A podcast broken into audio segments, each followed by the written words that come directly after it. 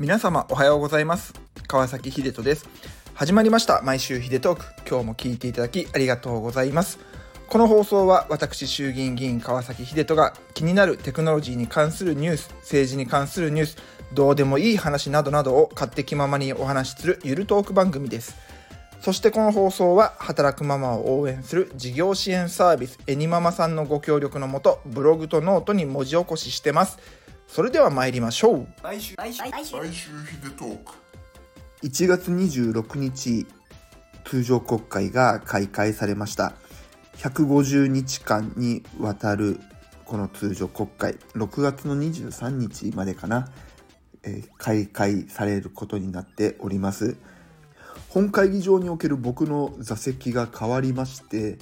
より中央に寄るような形になりました首相とか演題でお話しする方のすごく近くになりました。で言い換えるとですね野党にものすごく近くなったんですね。野党側の席に近くなったんです。でねこれ移動してみて分かったんですけどもうヤジがめちゃめちゃうるさい。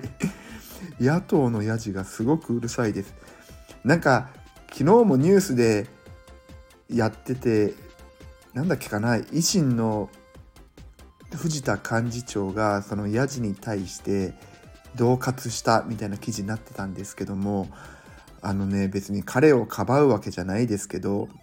本当にヤジがすごいんですけどこうテレビで見見たらですねあの話してる人のマイクって単一方向性なので単一指向性のマイクはヤジ拾わないんですよ。話してる人の言葉しか拾わないのでもうねあのヤジがどんだけひどいかっていうのがもう皆様には本当に伝わらないんだというのをね改めて感じました。いやひどい時は本当にひどいですよ。昨日はえっと首相が演説した後に上川陽子外務大臣があの演説をされたんですけれどもそのね上川陽子大臣が演台に立った時に、うん、野党の方がまず麻生さんのコメントに対して一言みたいなことを言ったりねすごい失礼だなと思っていや本当にヤジが絶えないヤジにより近くなったということをまずは報告しておこうかなと思います。まあ、この150日間の通常国会においては僕は引き続き総務委員会と厚生労働委員会の方に所属をさせていただきます。総務委員会においては、まあ、地方税の話や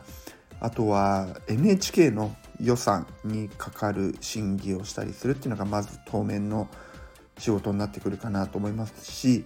厚生労働分野においては医療 DX の話だったりあとはもっと皆さんが安心して快適にお仕事ができるようにいわゆる、えー社会保障制度を見直すっていうようなところが大きな項目になってくるかなと思います。あお風呂が